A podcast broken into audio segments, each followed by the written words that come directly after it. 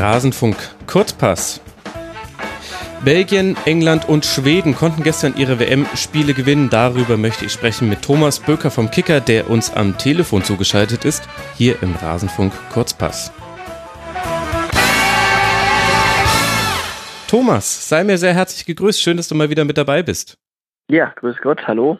Heute mal mit äh, Telefonverbindung, hab noch extra ein Headset durch Deutschland geschickt, aber es hat nicht so ganz geklappt. Ist aber vielleicht auch nicht so wild, denn wir haben ja auch genügend spannende Themen, wie ich finde. Und das erste davon ist das Spiel Schwedens gegen Südkorea. Da hat man nach der deutschen Niederlage gegen Mexiko vielleicht noch mal ein bisschen aufmerksamer drauf geschaut.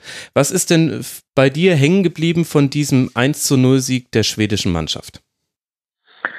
Ja, eigentlich, dass das Spiel so äh, weitestgehend, weitestgehend ins Bild der bisherigen WM gepasst hat, mhm. weil es eben nichts Spektakuläres war, weil ähm, nicht sehr viel Mut erkennbar war auf beiden Seiten. Und äh, letztlich wurde es dann ähm, verdientermaßen äh, für Schweden durch einen Elfmeter entschieden. Ähm, zum Glück dann in dem Fall durch den Videobeweis. Ähm, aber das war natürlich kein Leckerbissen, der war auch nicht zu erwarten. Aber Trotzdem, ähm, durch diese überraschende Niederlage von Deutschland hätte man sich vielleicht dann auch mehr Offensivgeist auf beiden Seiten gewünscht. Und ähm, aber dazu sind die Mannschaften dann vielleicht auch äh, zu limitiert. Und wie gesagt, das passt ins Bild. Es gilt für viele, dass erstmal Wert auf äh, die Sicherung des eigenen Tores gelegt wird. Mhm. Also vor allem auf Südkorea trifft das zu. Die hatten nur fünf Torschüsse über 90 Minuten. Da ging eigentlich offensiv gar nichts mir ist aufgefallen, die haben gegen den Ball auch eher ein 4-4-2 gespielt, ähnlich wie Schweden. Nominell war es ein 4-3-3, aber gegen den Ball definitiv 4-4-2. War das vielleicht auch einer der Gründe, warum sich Schweden so schwer getan hat mit der Offensive, weil eben Südkorea im Grunde die Formation gespiegelt hat und zwischen die Räume konnte man nicht so wirklich leicht kommen, denn die Räume waren sehr, sehr eng. Südkorea stand sehr kompakt. Ja, genau. Also das ist äh, das, was ich äh, auch gerade meinte, dass das äh, verteidigen sehr viele Mannschaften in 4-4-2. Ähm, dadurch und wenn dann die die Ketten eng beieinander stehen, dann wird es gegen jeden Gegner schwer. Selbst wenn die ähm, irgendwo spielerisch und technisch limitiert sind, verschieben und laufen können sie alle und vor allem die Koreaner können das. Das ist auch bekannt. Und ähm, ja, dementsprechend taten sich wenig Lücken auf dort und ähm, äh, Schweden war natürlich äh, die bemühtere Mannschaft. Ich habe ja gesagt, äh, dann auch verdient gewonnen aufgrund mhm. äh, des größeren Engagements. Aber auch das war äh, letztlich dann auch keine Offenbarung. Sie hätten natürlich auch schon früher entscheiden können und Korea war, Südkorea war letztlich dann zu bieder auch in den Offensivbemühungen und nur zu verteidigen ähm, geht dann eben auch nicht immer auf, wenn man dann so ungeschickt einen Elfmeter verursacht. Genau, den hat dann Granquist verwandelt und das war der goldene Treffer und er war auch der Spieler mit den meisten Torschüssen und das als Abwehrchef. Ich weiß ja, dass du selbst einen taktischen Blick auf den Fußball hast, bist selbst Fußballtrainer. Ist das dann so ein Mittel, mit dem man so ein sehr, sehr gutes, kompaktes 4-4-2 äh, aufheben kann, dass man jemanden mal mit in die Offensive einbindet, der sonst nicht da ist und dadurch versucht, ein bisschen Unordnung und Überzahlen zu generieren? Ja, genau, beides, also Unordnung und Überzahl und ähm, um da eben auch dann irgendwo diese, diese, äh, ja, den Gegner dann auch ein bisschen auseinanderzuziehen äh, in der Breite, aber dann auch äh, in, äh, zwischen den äh, Linien, dass man sich da tummelt und dass man dann vielleicht auch aus der Distanz das mal probiert. Aber ähm, letztlich, ja, wenn er die meisten Torschüsse abgegeben hat, ist das dann aber auch äh, kein gutes Zeugnis für, für die anderen Schweden, für die Offensiven. Ähm, da muss man dann aber auch sagen, äh, letztlich von wem will man dann dort auch in der Mannschaft erwarten. Ja. Äh, Markus Berg ist jetzt äh, ja äh, nicht als der Topstürmer der Bundesliga in Erinnerung geblieben. Mhm. Ähm, ist ja mittlerweile, glaube ich, im arabischen Raum auch und äh, ja, ähm, irgendwie muss man natürlich dann den Rücktritt von Ibrahimovic äh, kompensieren. Das ist natürlich ein ganz anderes Spiel. Es war alles auf ihn zugeschnitten. Er, er war der, der äh, Hoffnungsträger immer und der Fixpunkt im Spiel. Und ähm, dass Schweden ansonsten da jetzt kein Offensivfeuerwerk abbrennt, egal gegen wen, ähm, das, das wird so bleiben und ähm, dementsprechend könnte das auch dann für die deutsche Mannschaft äh, recht unangenehm werden. Ja, ich hab, bin übrigens in der Zeile verrutscht. Emil Forsberg hatte noch einen Torschuss mehr, von dem hätte man es dann mehr erwartet, aber drei davon wurden auch blockiert, also da kam nur einer überhaupt. Ja, ja der, der war insgesamt auch recht blass, fand ich. Also da äh, dafür, dass er jetzt eigentlich nach Ibrahimovic äh, Rücktritt der der Star ist, äh, kann man ja so sagen, äh, in, im, im schwedischen Team, ähm, hätte man von ihm mehr erwarten dürfen, ja. äh, wenngleich er natürlich auch äh, bei äh, RB Leipzig auch keine besonders äh, gute Rückrunde gespielt hat, ähm, dass sich, äh, dass man von daher hätte erwarten können, aber natürlich qua seines Namens und seiner Fähigkeiten eigentlich schon. Ja, bösartig formuliert könnte man sagen, er hat seine Form aus der Rückrunde von Leipzig rübergerettet äh, zur WM. Jetzt haben wir nicht allzu viel Offensivdrang der Südkoreaner gesehen fällt es dir denn, kannst du trotzdem Dinge bewerten, was jetzt das Spiel gegen den Ball von Schweden angeht? Denn vermutlich wird es ja so sein, am Samstagabend, wenn Deutschland gegen Schweden spielt, dass Schweden eher in der passiven Rolle ist und gegen den Ball arbeitet und vielleicht auf Konter hofft. Ja, ja, das meinte ich ja gerade. Das könnte unangenehm werden für, für Deutschland. Aus dem Spiel heraus kann man es jetzt wirklich schwierig äh, beurteilen, weil äh, vor allem jetzt über einen längeren Zeitraum keine Phasen waren, wo sich die Schweden, in denen sich die Schweden da immer wieder neu sortieren mussten oder neue ja. äh, ihre ihre Ketten aufreihen mussten. Ähm, aber beurteilen kann man es natürlich noch mit den Eindrücken, die man so im Hinterkopf hat aus den Playoff-Spielen gegen Italien. Und da äh, haben sie sehr gut verteidigt äh, und sind nicht umsonst dann auch weitergekommen. Äh, zwar auch ein bisschen glücklich natürlich, aber auch aufgrund der disziplinierten Leistung äh, defensiv dann letztlich nicht nicht unverdient. Ähm, da ohne Gegentor geblieben und äh, von daher war das schon ähm, ja äh, Zeichen dafür, was, was sie defensiv leisten können. Und ähm, wenn sie das jetzt bei der WM auch äh, zumindest als Basis zeigen, dann äh, können sie jetzt vielleicht dann sogar auch äh, die Gruppe überstehen. Aber ähm, natürlich sind sie äh, spielerisch nicht so stark, als dass man da jetzt als deutsche Mannschaft Angst vorhaben müsste. Aber wenn die einen mit einer Niederlage und die anderen mit einem Sieg starten, dann ähm, ist auch weniger das äh, Potenzial beider Mannschaften erstmal im Vordergrund, sondern eher das äh, die psychologische Ausgangssituation und die ja. spricht jetzt natürlich dann für Schweden, äh, obwohl Deutschland natürlich diesen Druck äh, auch aushalten muss. Das ist, das ist auch klar und das können sie, glaube ich, auch. Ähm, daran wird es jetzt, glaube ich, nicht scheitern. Mhm. Und äh, trotz allem guten Spiel von Schweden und wenig Offensivdrang hatte Südkorea ja trotzdem noch in der 91. Minute die Chance auf den Ausgleich. Was hat denn bei Südkorea im Spiel gefehlt, außer das Abschlussglück in dieser Szene? Ja, ähm, erstmal überhaupt in Abschlusssituationen zu kommen. Also sprich, äh, ähm, den Ball so ähm, konstruktiv nach vorne zu tragen, dass sich daraus etwas ergeben könnte. Aber meistens war nach drei, vier Kontakten der Ball schon wieder weg äh, oder drei, vier Stationen. Ähm, und es ist das aber war jetzt auch wiederum nicht äh, sehr überraschend, äh, weil Son nun mal bekanntermaßen der Hoffnungsträger ist und und äh, das Spiel über ihn laufen soll, aber bis der Ball zu ihm kommt, äh, sind natürlich erstmal einige Linien zu überspielen. Das wie gesagt gegen auch äh, dann nicht schlecht verteidigende Schweden und ähm, dementsprechend äh, ja war es insgesamt recht zerfahren und äh, ja wenn der beste Mann nicht äh, ins Spiel kommt, dann wird es für, für Südkorea natürlich äh, schwierig, da überhaupt irgendwas zu kreieren, geschweige denn äh, dann auch in, in äh, mehrere Abschlusssituationen zu kommen. Hm. Ich bin sehr gespannt, wie jetzt dann Südkorea gegen Mexiko auftritt, auch wie Mexiko, also von beiden Seiten. Ich bin gespannt, ob Südkorea es schaffen kann, wieder seine Ordnung so zu halten. Und ich bin gespannt, ob Mexiko wieder einen taktischen, besonders zugespitzten Plan hat oder ob das jetzt eine Ausnahme war mit dem deutschen Spiel. Das alles erfahren wir am Samstag. Und was wir jetzt schon gestern erfahren konnten, war, wie Belgien in diese WM startet, nämlich mit einem 3 zu 0 gegen Panama. Am Ende sehr souverän, zwei Tore von Lukaku und eins von Dries Mertens. Wunderschöne Treffer mit dabei. Wie hat dir denn der Auftritt von Belgien gefallen? Ja, durchwachsen. Also die erste Halbzeit war äh, etwas äh, zäh, weil äh, Panama aber auch äh, mit viel Leidenschaft äh, verteidigt hat. Äh, ja. Auch da gab es schon ein klares Chancenübergewicht für Belgien, aber insgesamt ähm, war da gar nicht mal von den Stars, also De Bruyne und, und Mertens und Hazard, die waren von Anfang an eigentlich auf Betriebstemperatur, aber es gab so andere wie, wie äh, Vertongen zum Beispiel oder, oder Witzel äh, oder Carrasco, ähm, die sind so pomadig in das Spiel gegangen, ähm, dass, äh, dass ja nicht zu kompensieren war von den anderen, die, die gut gespielt haben.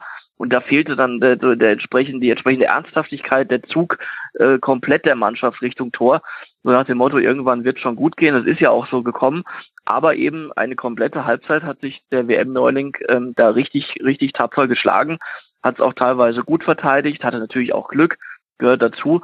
Aber ähm, die Offensive von Belgien ist natürlich dann so stark, dass gegen so einen Gegner dann irgendwann die Tore zwangsläufig fallen.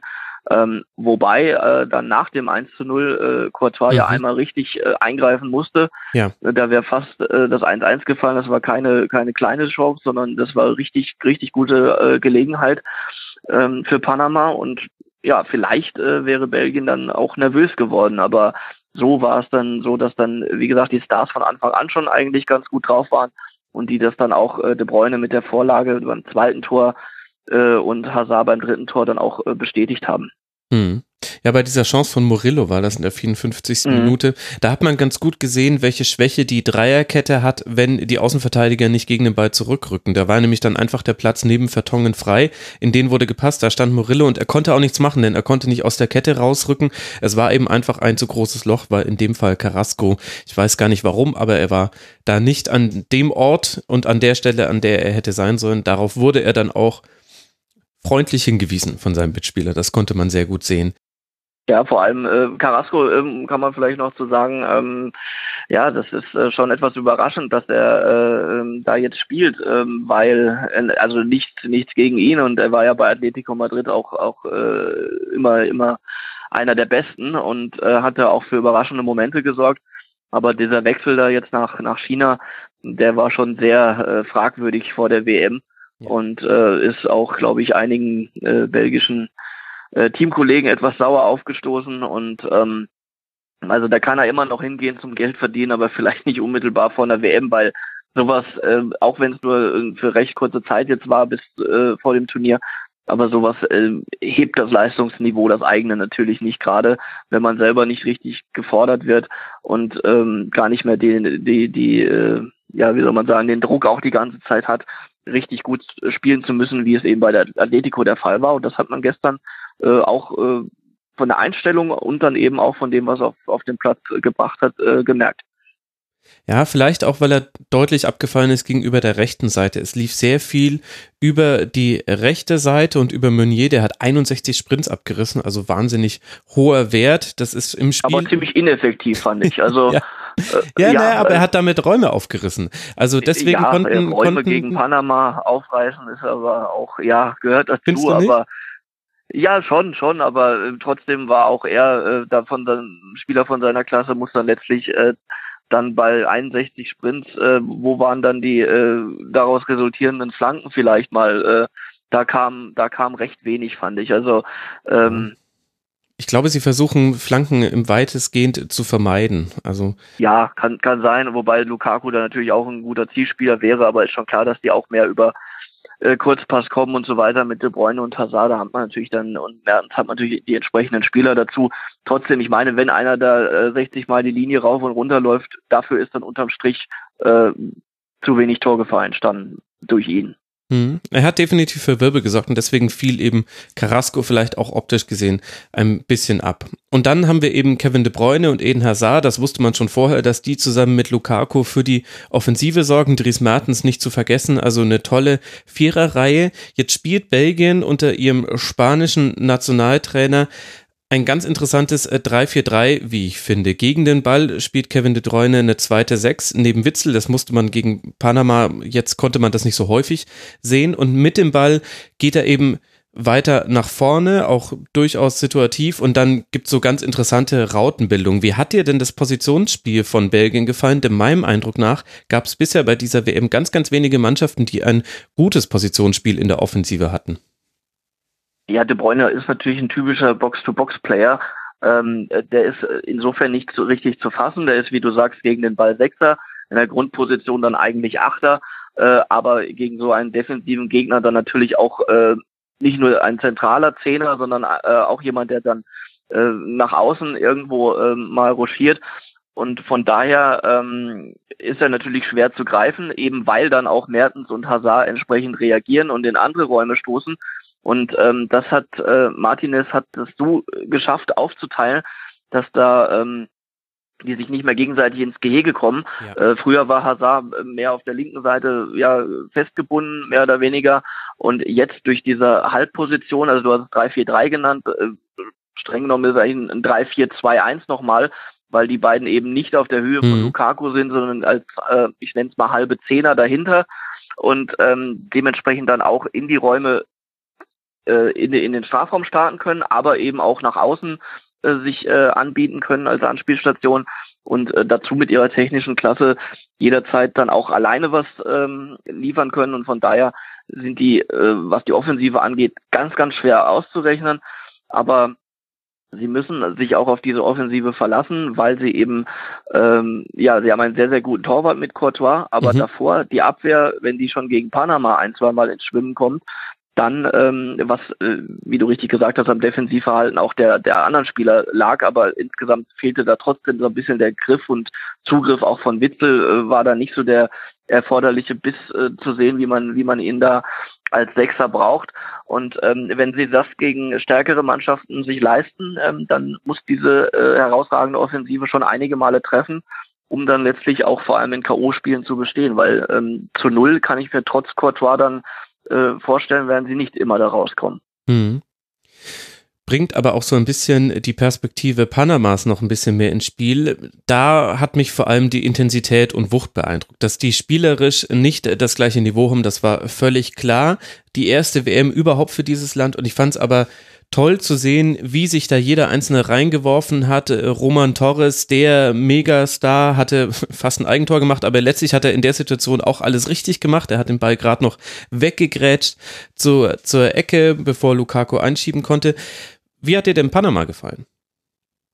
Ja, wie gesagt, mit viel Herz, mit viel Leidenschaft verteidigt, sehr äh, äh, ja auch auch aber aber nicht nur jetzt äh, mit mit äh, zehn Leuten hinten drin gestanden, mhm. sondern durchaus auch versucht, was nach vorne anzuschieben und ähm, ja, toller Auftritt aus ihrer Sicht. Natürlich qualitativ im Quervergleich zu anderen Mannschaften äh, gibt, ergibt das natürlich dann trotzdem keine guten Einzelnoten der Spieler, ähm, weil sie dazu auch dann zu limitiert sind. Aber was ähm, ihren Kampfgeist angeht und, und auch äh, über weite Strecken taktische Disziplin, ähm, war es war es äh, okay und ähm, ich fand es auch ähm, naja bemerkenswert, dass sie auch nach dem 0-2 und nach dem 0-3 noch nach vorne gerannt ja, sind. Genau. Ähm, so nach dem Motto, ja, wir sind, wir, wir wollen hier Spaß haben, wir sind hier dabei und ob wir jetzt 0-3 oder 0-5 verlieren, ist, ist nicht so wichtig. Der Traum von dem äh, ersten Tor bei einer WM äh, für dieses Land ist natürlich dann höher zu bewerten und das ist vielleicht dann auch für sie schöner, wenn sie letztlich mit dem Torverhältnis, ich weiß nicht, von 1 zu 11 ausscheiden vielleicht als äh, 0 zu 6, sondern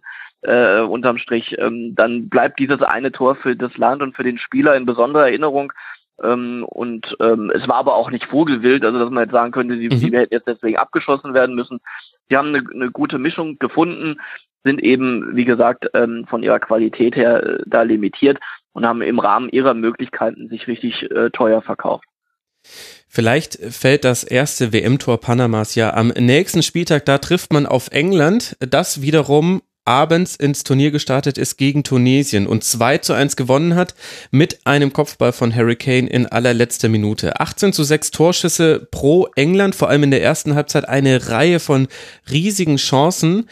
Warum hat man dennoch so lange kein Tor geschossen? Ist das jetzt Pech gewesen? Hat man das schon in der Qualifikation sehen können? Liegt das an der Qualität der Spieler? Also in der Qualifikation äh, kann man das, glaube ich, für alle Mannschaften zu recht wenig ableiten aus, aus diesen mhm. Spielen, weil da einfach so schwache Mannschaften sind. Wir freuen uns ja schon bekanntlich auf die WM mit 48 Mannschaften. Demnächst. Das wird super. das wird richtig klasse. Ähm, äh, und deswegen, also die Quali ist kein Maßstab, auch wenn England die ungeschlagen äh, überstanden hat. Ähm, nein, weil, äh, um das konkret dann zu sagen, in dem Fall, weil eben weder Lingard noch Sterling äh, ausgemachte ausgemachte Torjäger sind. Ähm, Lingard hätte schon alleine drei Tore in der ersten Halbzeit schießen ja. müssen fast. Und äh, dann wäre es auch überhaupt keine Zitterpartie geworden, sondern es wäre zu dem Zeitpunkt völlig verdient gewesen. Also ein richtig fulminanter, mutiger Start, äh, so wie man England lange nicht erlebt hat. Und da hat sich dieser, dieser Weg, äh, der mit frischen, jungen Leuten, den Southgate konsequent bestreit, bestreitet, ähm, hat sich da schon ähm, ausgezahlt. Aber eben, was das Spielerische angeht, aber eben noch nicht in, in, in Tore ummünzen lassen. Dazu brauchen sie dann eben Harry Kane, der zweimal äh, nicht nur, wie man äh, so schön sagt, goldrichtig stand, sondern sich auch äh, bewusst immer auf den zweiten Pfosten bewegt hat bei diesen Ecken. Und das hat er äh, sehr, sehr gut gemacht. Und vor allem der zweite, der Kopfball, war dann gar nicht einfach aus der Bewegung heraus so zu versenken, dem noch so viel Druck zu verleihen, dass der Torwart da nicht mehr hin konnte. Das war, das war schon extra klasse. Und letztlich, ähm, ja, aber es wird möglicherweise so bleiben, dass sie sich auf seine Tore verlassen müssen weil eben die anderen ähm, nicht, äh, Jamie Vardy ist nicht mehr der Torjäger, äh, der er in Leicesters Meistersaison war. Also ja. vor allem mit dieser mit dieser Quote und mit dem mhm. mit den wenigen Abschlüssen, die er dafür benötigt. Äh, Sterling ist bei Manchester City äh, rechts außen. Der spielt hier jetzt im Zentrum bei diesem ähm, System, was ja grob, äh, wenn man es jetzt nicht groß äh, aufschlüsselt, erstmal äh, auf dem ersten Blick ein 3-5-2 ist. Ähm, und da weiß ich nicht, ob er da äh, so ideal als Sturmpartner neben Kane aufgehoben ist, sondern dann müsste, wenn man seine Stärken zur Geltung bringen will, dann muss man eben mit zwei mit zwei Flügel äh, echten Flügelstürmern spielen. Und das war ähm, das das war jetzt in dem Fall nicht. Äh, wer frischen Wind gebracht hat, war Loftus Cheek nach ja. seiner Einwechslung. Mhm. Hat sich zwar einmal auch recht äh, ja, böse verzettelt und, und da eigentlich, da schien dann eigentlich schon alles äh, vorbei für England. Ähm, aber er hat es immer wieder probiert und hat dieses spielerische Element auch weiter äh, forciert und ähm, aber Southgate äh, kennt ihn, kennt Lingard äh, auch aus der aus den U-Teams und vertraut diesen Spielern und ähm, hat vorher gesagt, dass man Geduld haben muss und dass man auch äh, äh, dann eben ja auch mal schwächere Spiele akzeptieren muss. Und wenn er jetzt an denen festhält und diesen Weg weitergeht, dann kann es vielleicht gelingen, in, in den nächsten äh, zwei bis vier Jahren die Erfolge, die sich jetzt im, im Jugendbereich eingestellt haben, äh, mal mhm. ins äh, annähernd in die A-Nationalmannschaft zu, zu transferieren. Wobei ähm, dafür wiederum erforderlich ist, dass diese jungen Engländer auch in der Premier League ihre Zeiten entsprechend bekommen oder sonst eben auch mal den Weg vielleicht, äh, was der bisher noch keiner gemacht hat, äh, äh, ins Ausland äh, gehen wählen muss, ähm, um da eben entsprechend dann auch bei Top-Vereinen zu spielen. Aber bekanntlich ähm, ist das dann auch eine finanzielle Geschichte in England.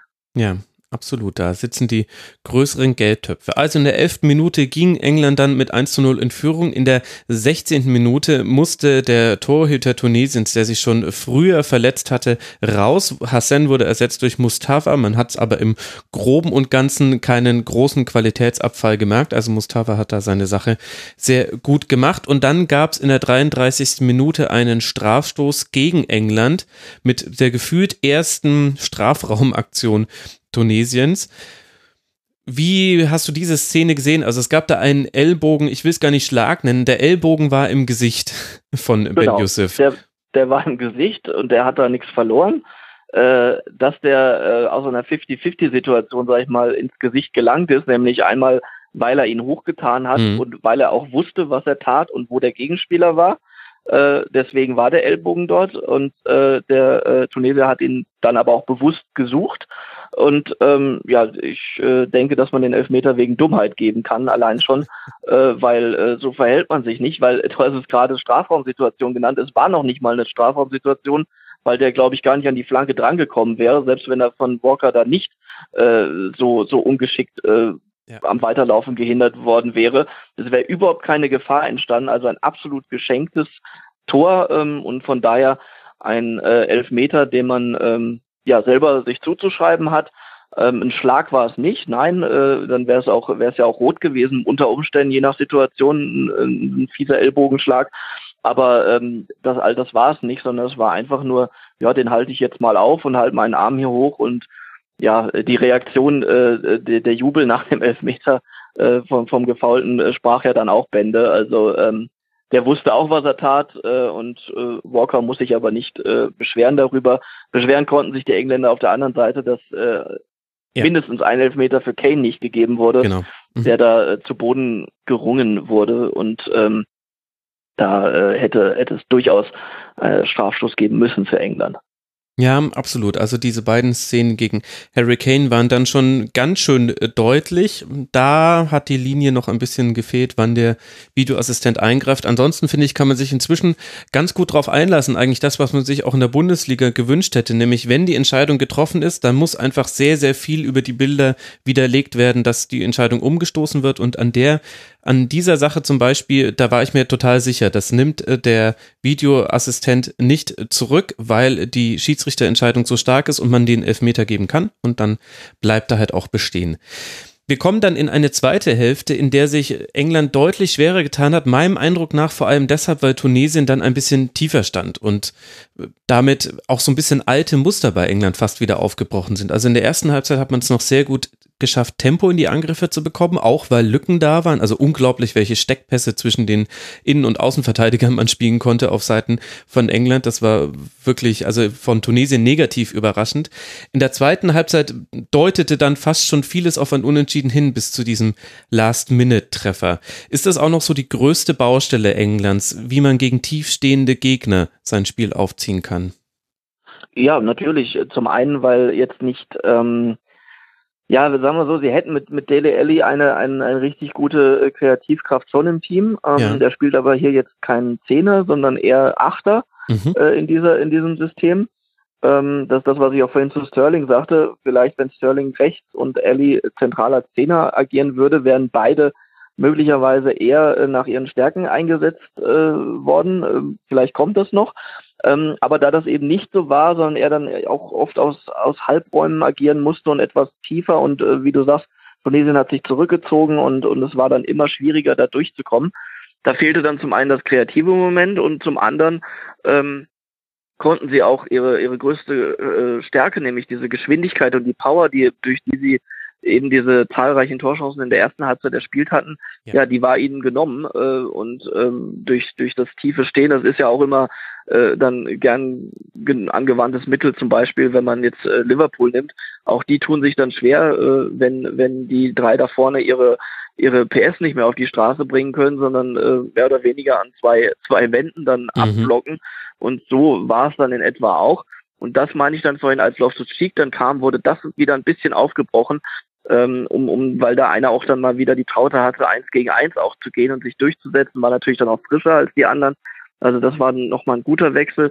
Aber insgesamt äh, muss in so einem Spiel dann von Ellie mehr kommen. Man sagt ja immer Ellie und, und, und äh, Kane zusammen, dass das Traumduo äh, profitieren auch voneinander im Verein. Ähm, aber da muss Ellie dann einiges tun, um, um das Niveau, was Kane gestern dann wieder gespiegelt hat, dann auch zu erreichen. Ja, Andererseits hat ja immerhin England den Dreier geschafft, den ganz, ganz viele äh, Favoritenmannschaften, vermeintliche Favoritenmannschaften nicht geschafft haben an ihrem ersten Spieltag, wenn auch durch Standardsituationen. Da hat man vielleicht auch die Unerfahrenheit Tunesiens gemerkt. Das hat man vor der WM immer gesagt, ist eine sehr unerfahrene Mannschaft die Ecke muss man zum Beispiel nicht unbedingt herschenken, das war fast eine geschenkte Ecke und dann könnte man so ungefähr nach der dritten, vierten Szene in der Hurricane, wenn er nicht niedergerungen wird, am langen Pfosten steht bei der Ecke, könnte man vielleicht ihn auch mal decken. Aber so ist das eben und das so ist halt auch Fußball. Ist halt auch ja, war äh, völlig unverständlich, den da im, im Fünfer so freizulassen. Ähm, aber dann sagt er natürlich Danke und äh, aber es war dann letztlich vielleicht auch ein irgendwann ein, ein, ein Kopfproblem für Tunesien, weil sie so viel laufen mussten und so viel verteidigt haben und so kurz vor der äh, ja, ich will es jetzt nicht Sensation nennen, aber so kurz vor einem richtig guten Start standen.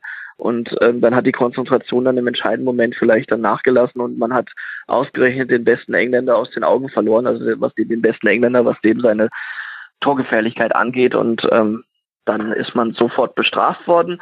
Und äh, ich glaube, es wird auch interessant zu sehen, wenn wir über Panama gesprochen haben. Panama ist in, unterm Strich mutiger aufgetreten mhm. als Tunesien, ja. war sicher in der gleichen, wenn nicht sogar noch in einer größeren Außenseiterrolle. Und dementsprechend ähm, kann ich mir schon vorstellen, wie gesagt, die, die schert das alles nichts, die wollen da Spaß haben und ein bisschen, äh, bisschen kicken und, und, und einen guten Eindruck hinterlassen und deswegen können die äh, gegen Tunesien völlig befreit aufspielen. Und ich weiß nicht, ob sie da äh, dann komplett chancenlos sind. Also Tunesien mhm. fand ich äh, unterm Strich dann doch etwas enttäuschend, wobei man natürlich sagen muss, denen fehlt aber auch ein, ein, ein, ein Star, äh, wie zum Beispiel Ägypten hat ihn mit Salah oder äh, Marokko hat ihn mit Benatia. Ähm, so in der Art. Nigeria hat ja, hat ja mehrere bekanntlich, Senegal hat Mané. Also ähm, die, da ist äh, Tunesien als afrikanisches Land dann doch äh, jemand, dem, dem so ein, ein herausragender Spieler fehlt. Und ähm, ja, letztlich haben, haben alle Afrikaner bisher äh, ja verloren, teilweise spät verloren. Mhm. Und ähm, da fehlt dann letztlich ein bisschen individuelle Klasse, die dann bei allem disziplinierten Verteidigen dann eben auch in, in, in, im entscheidenden Moment nötig ist. Ja, das stimmt. Josef Msakni ist ausgefallen mit Kreuzbandriss bei Tunesien. Der hätte ihn noch sehr, sehr gut getan bei dieser WM. Lass uns noch kurz auf die Spiele von heute gucken. Da öffnet sich die Wundertüte Japan. Wir alle können mal reingucken und schauen, was hat sich Akira Nishino, der neue Trainer, eigentlich so vorgenommen für die WM. Und mit Quadrado, James und Falcao greifen auch die Stars von Kolumbien in das WM-Geschehen ein. Was erwartest du dir von dem Spiel? Da erwarte ich einen Sieg von Kolumbien, mm, weil, äh, du hast es genannt, äh, die Offensive ist äh, herausragend, also gehört mit zu den Besten bei dem Turnier. Ähm, die sind für mich auch Favorit in der Gruppe. Ähm, noch vor Polen sehe ich sie und ähm, mhm. streng genommen sehe ich sie vor in der Reihenfolge vor Senegal und Polen, aber da kommen wir gleich noch. Ah, sehr gut. Aber die mh, die Kolumbianer müssen natürlich äh, auch mit sehr äh, lauffreudigen Japanern rechnen, äh, ähnlich eben wie Südkorea gezeigt hat. Und, und dazu ist Japan, ist Japan spielerisch noch besser als, als Südkorea. Von daher wird das jetzt keine eindeutige Geschichte, aber letztlich dürfte sich da die offensive Qualität der Südamerikaner durchsetzen. Mhm. Und jetzt hast du dann schon eine kleine Vorausschau auf Polen gegen Senegal geliefert. Du schätzt anscheinend Senegal stärker ein als Polen und das, obwohl Polen eine so starke WM-Qualifikation gespielt hat mit einem sehr guten Robert Lewandowski und dem Luxusproblem, dass man einen Milik auf die Bank setzt, obwohl er bei Napoli ganz, ganz wichtiger Teil der Offensive ist. Was, was hat denn der Senegal, was dich so von ihm überzeugt? Äh, nee, ich würde es eher andersrum sagen. Was hat, äh, also erstmal in die Richtung, äh, dass man natürlich äh, äh Sadio Mané vor Augen hat, der ja. jederzeit in der Lage mhm. ist, ein, ein Spiel alleine zu entscheiden, war auch der beste Liverpooler im Champions League Finale, fand ich, und ähm, hat da auch auf, auf allerhöchstem Niveau gezeigt, was, was er drauf hat. Also Liverpool ist da nicht nur Salah, sondern äh, Mané mhm. war es letztlich, der, äh, ich glaube, das, das Tor gemacht hat und noch einen Pfostenschuss hatte. Von daher also sehr ähm, einen sehr guten Eindruck hinterlassen hat. Das ist das eine. Ähm, das andere ist, dass äh, Senegal insgesamt, ähm, glaube ich, äh, sehr, sehr ausgeglichen ist. Also da ist ähm, auch kein weiterer großer Superstar, aber, aber auch nicht ähm, ähm, wo man sagt, äh, da fällt jetzt ein Mannschaftsteil extrem ab. Mhm. Das kann ich mir gut vorstellen, dass sie da von daher recht kompakt auftreten im Sinne von ausgeglichen. Und Polen, das äh, ist die andere Seite, die halte ich eben für nicht so stark, weil ich auch glaube, dass Lewandowski das ganze Theater, ähm, und es hängt nun mal sehr viel an ihm, und das ganze Theater, was zuletzt bei Bayern war äh, und was ja eben in die WM jetzt hineingetragen wurde durch den Berater, ähm, dass er das nicht so einfach abstreifen kann. Er ist, äh, kommt zwar immer sehr kühl und professionell rüber und im Prinzip ist er das natürlich auch und er wird auch seine Tore bei der WM machen, aber äh, letztlich äh, glaube ich nicht, dass er so befreit aufspielen kann äh, mhm. oder wird, wie es, wie es möglich wäre, wenn dieses, äh, wenn diese Situation drumherum nicht wäre, weil er ja im Prinzip äh, ja, gibt es eine ganz klare Ansage von Bayern, er darf nicht gehen. Trotzdem äh, wird das weiter forciert, dieser Wunsch, äh, gar nicht mal eben von ihm, sondern äh, von Beraterseite. Äh, dann weiß man nicht, wie, inwieweit steht er denn jetzt persönlich dahinter oder nervt ihn das eigentlich selber nur noch. Wie auch immer, er wird, er wird äh, möglicherweise ein Stück weit abgelenkt sein. Und Polen äh, insgesamt abgesehen von Lewandowski, äh, gute Quali, ja, aber ähm, habe ich auch vorhin schon was zu gesagt und auch Lewandowski, ähm, ich will jetzt nichts Falsches sagen, aber hat, glaube ich, ähm, von seinen, wie viel waren es, 16 Toren, ähm, mhm. auch einige gegen sehr, sehr schwache ja. Gegner gemacht. Ja, ja. Äh, äh, das ist dann äh, relativiert das Ganze und ähm, wenn man, wenn man in dem Bild bleiben möchte, dann äh, ja, spielen jetzt eben nicht äh, keine Ahnung, äh, jetzt keinen Bundesliga-Verein nennen. Ein Bundesliga-Kellerkind spielt halt nicht mit, ähm, dafür aber eben ganz viel Real Madrid ähm, und da hat er bekanntlich nicht getroffen ähm, und ähm, dementsprechend äh, muss er erst zeigen, dass er dieses internationale Topniveau bei einer WM dann auch so bestätigen kann, wie man es äh, manchmal in der Bundesliga dann ähm, vermuten kann. Hm. Vielleicht auch eine Frage der Form. Ganz, ganz viele Spieler sind gerade gar nicht in ihrer besten Form, wenn wir mal gucken, was man in der Bundesliga von ihnen gesehen hat. Und jetzt bei der WM. Und dann treten mit Russland und Ägypten noch zwei Mannschaften an, die ihr zweites Spiel schon haben. Russland, wir erinnern uns, 5 zu 0 gegen Saudi-Arabien, das Eröffnungsspiel gewonnen und Ägypten 0 zu 1 in letzter Minute durch einen Kopfballgegentreffer von Jimenez verloren. Das heißt, Ägypten muss unbedingt zwingend gewinnen, um noch Chancen auf Achtelfinale zu haben. Was erwartest du dir von dem Spiel? Bitte sag, dass es ein Lecker, Leckerbissen wird, Thomas. Nee, das sage ich nicht, weil das wird keiner. das, das würde mich sehr überraschen, wenn das ein Leckerbissen wird, weil ich fand Russland trotz des 5 zu 0 Sieges, da waren zwei sehr, sehr, zwei bis drei sehr schöne Tore dabei. Aber ansonsten war Russland äh, katastrophal gegen Saudi-Arabien und hat eben nur deswegen gewonnen, weil der Gegner noch viel schlechter war. Ja, und weil das sie es 1 zu 0 gemacht haben, weil danach standen sie wahnsinnig tief und haben Saudi-Arabien machen lassen. Deswegen. Ja, genau, die haben halt nichts gemacht und konnten genau. nichts machen und dann waren die Räume da und dann in der Nachspielzeit, darf man ja auch nicht vergessen, wurde dann ähm, äh, letztlich auf 5 zu 0 erhöht. Es waren, wie gesagt, zwei richtig tolle Tore dabei, aber auch äh, inklusive eines äh, Freistoßes. Also von daher, äh, Russland 5-0 muss man mal überhaupt nicht groß äh, da jetzt in Betracht ziehen, um, um, um auf das heutige Spiel Rückschlüsse zu ziehen. Ähm, Ägypten wird viel davon abhängen, äh, auch kein Geheimnis, was ist mit Salah, spielt er von Anfang an, geht man vielleicht noch nicht ganz ins Risiko und bringt ihn erst als Joker, wenn, wenn es sein muss.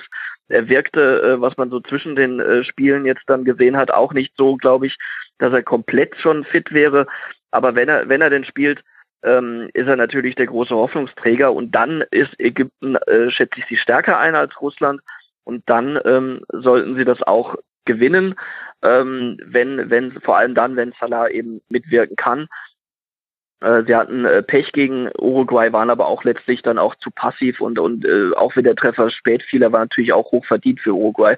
Und ähm, letztlich dann, was ich vorhin sagte, nur zu verteidigen reicht dann eben nicht, äh, wenn man dann in entscheidenden äh, Standards dann eben solche Schwächen offenbart und vor allem auch diese unnötigen Standards überhaupt äh, äh, verursacht. Ja. Aber was anderes, was du gerade gesagt hast, dass wir Bundesligaspieler sehen, die nicht so gut in Form sind. Ich glaube, das trifft auf viele äh, Nationen und, und Ligen im Moment zu.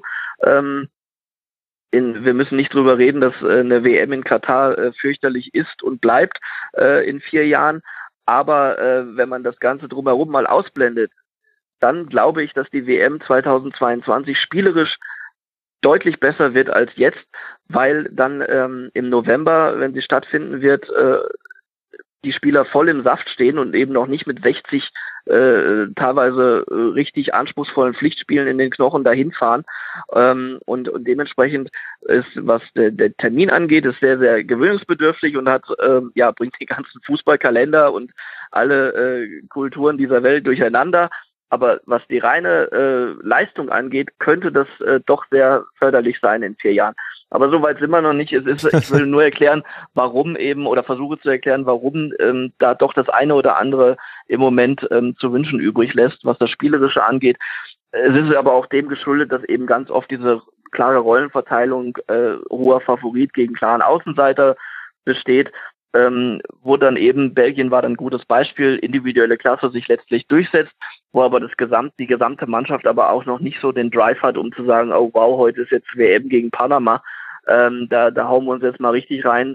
Das sparen die sich dann alles noch auf und die, die wenigen Kräfte, die sie alle nach dieser Saison noch haben, gerade dann auch die Engländer, ähm, die, damit muss man dann ha äh, haushalten und deswegen war das gestern so schlecht für England, nicht vor der Pause schon alles klar gemacht zu haben, sondern bis zur letzten Minute anrennen zu müssen.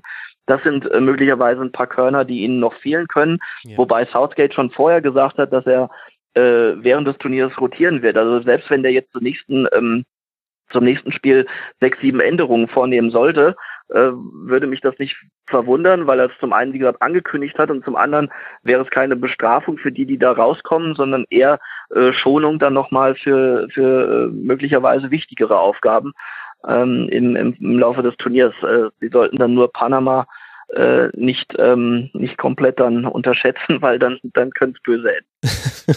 Ach Thomas, das mag ich an dir. Du bist nicht äh, zu halten, wenn du erstmal einen Punkt machen willst und man hört dir auch wirklich sehr gerne zu. Ich danke dir sehr, dass du dir die Zeit genommen hast, dass ich dich jetzt hier via Telefon äh, zuschalten durfte.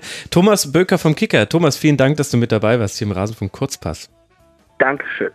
Und euch, lieben Hörerinnen und Hörern, danke fürs Zuhören. Danke all den Rasenfunk-Supporterinnen und Supportern unter rasenfunk.de slash unterstützen. Könnt ihr erfahren, wie man den Rasenfunk unterstützen kann und dazu helfen kann, dass dieses Projekt hier zu einem finanziellen Hauptberuf wird. Und dann hören wir uns morgen wieder, dann zum nächsten WM-Spieltag. Bis dahin macht es gut. Ciao.